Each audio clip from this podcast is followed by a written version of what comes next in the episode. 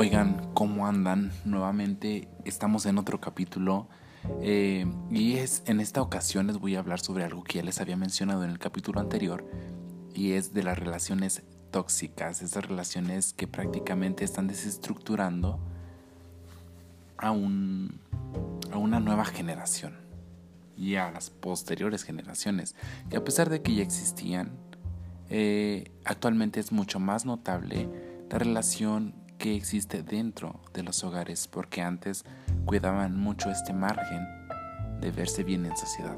Entonces, acompáñame en este nuevo capítulo, siéntate, ponte cómodo o acuéstate y disfruta conmigo estos momentos donde te voy a dar cifras que son algo alarmantes y algunas recomendaciones. Así que bienvenido, bienvenida a este tu espacio de si te interesa a ti, me interesa a mí.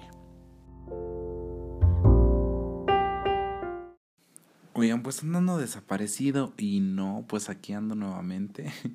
Como ya les mencioné al principio, pues obviamente vamos a hablar de estas relaciones tóxicas que prácticamente no son más que ya un reflejo del mal hábito que, que hemos tenido y que estamos tomando las, las nuevas generaciones. No de otras, sino más bien de, de, de, de, de esta nueva revolución que se sigue dando actualmente y que pues es parte de la, de la sociedad de evolucionar. Porque al fin de cuentas nadie es estático, nadie está en el mismo lugar, todos cambiamos. La relación tóxica, es súper complicado eh, de llevar y sobre todo de, de, terminar una relación.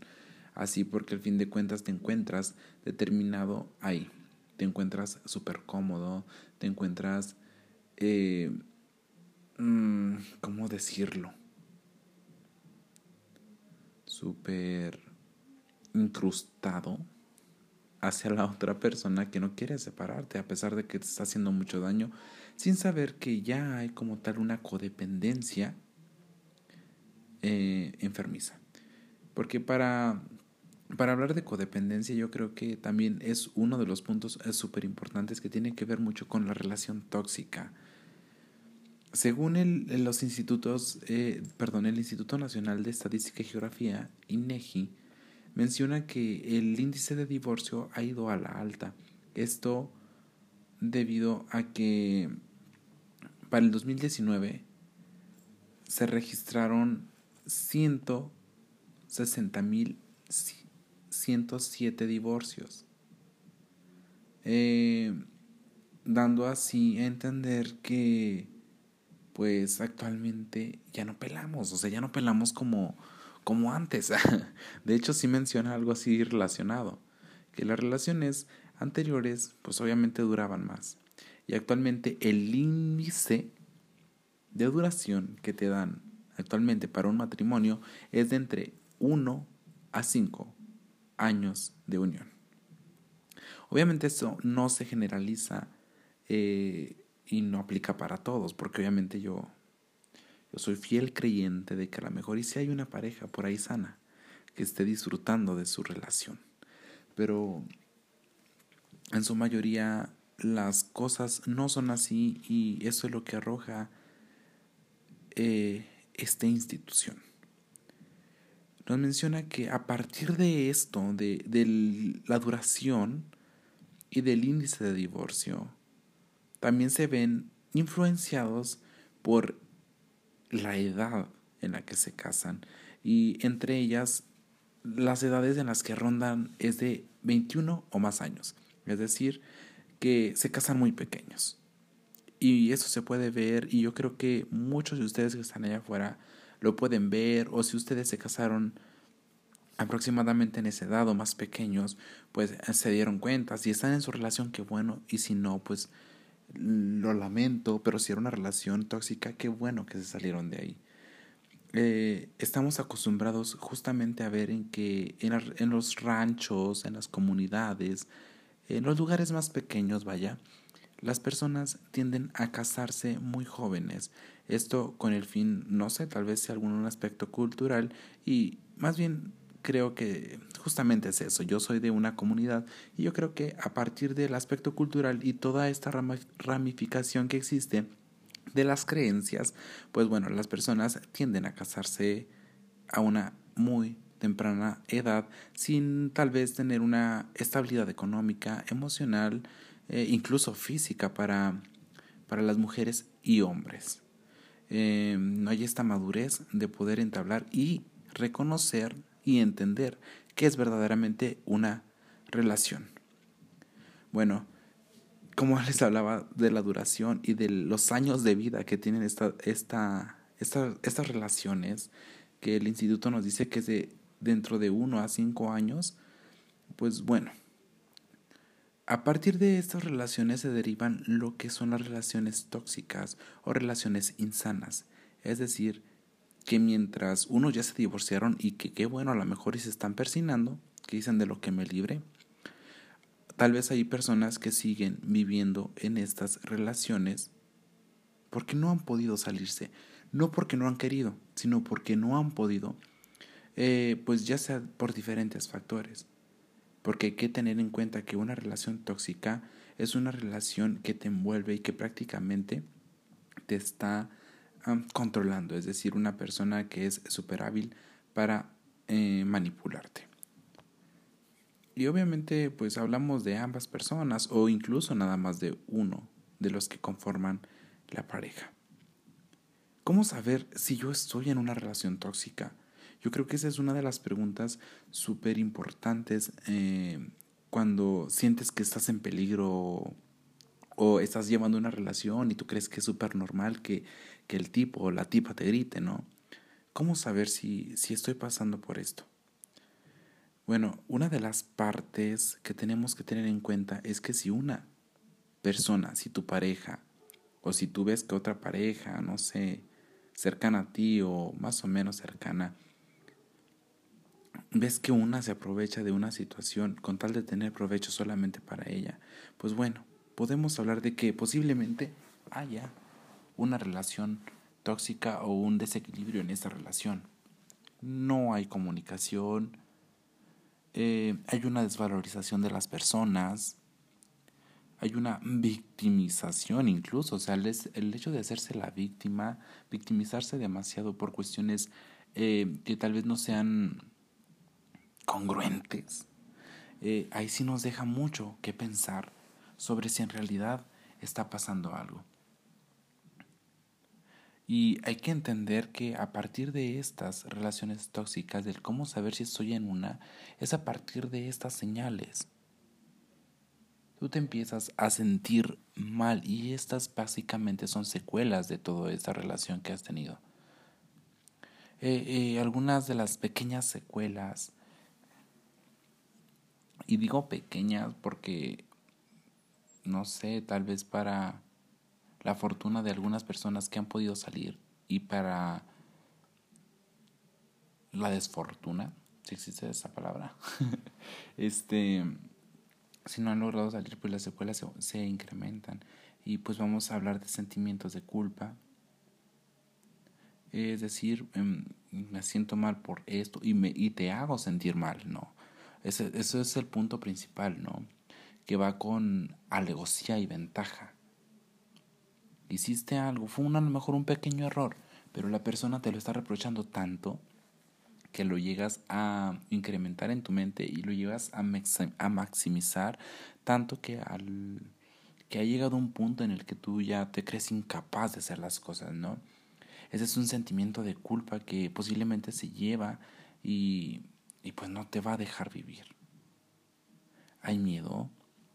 Eh, vives en el constante miedo de a lo mejor y no sé, de lo que pueda realizar o llegar a ser tu pareja, hay una baja autoestima, hay un aislamiento.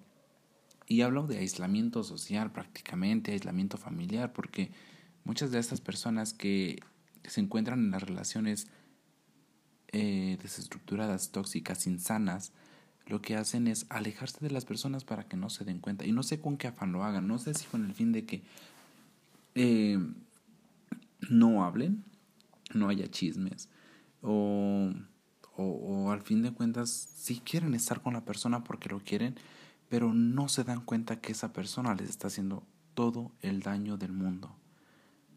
Les hacen sentir vergüenza incluso. Yo creo que ese es uno de los puntos súper importantes y que va directamente relacionado a un aspecto de agresión psicológico emocional que deriva prácticamente en una depresión. Y eso es lamentable, ¿eh?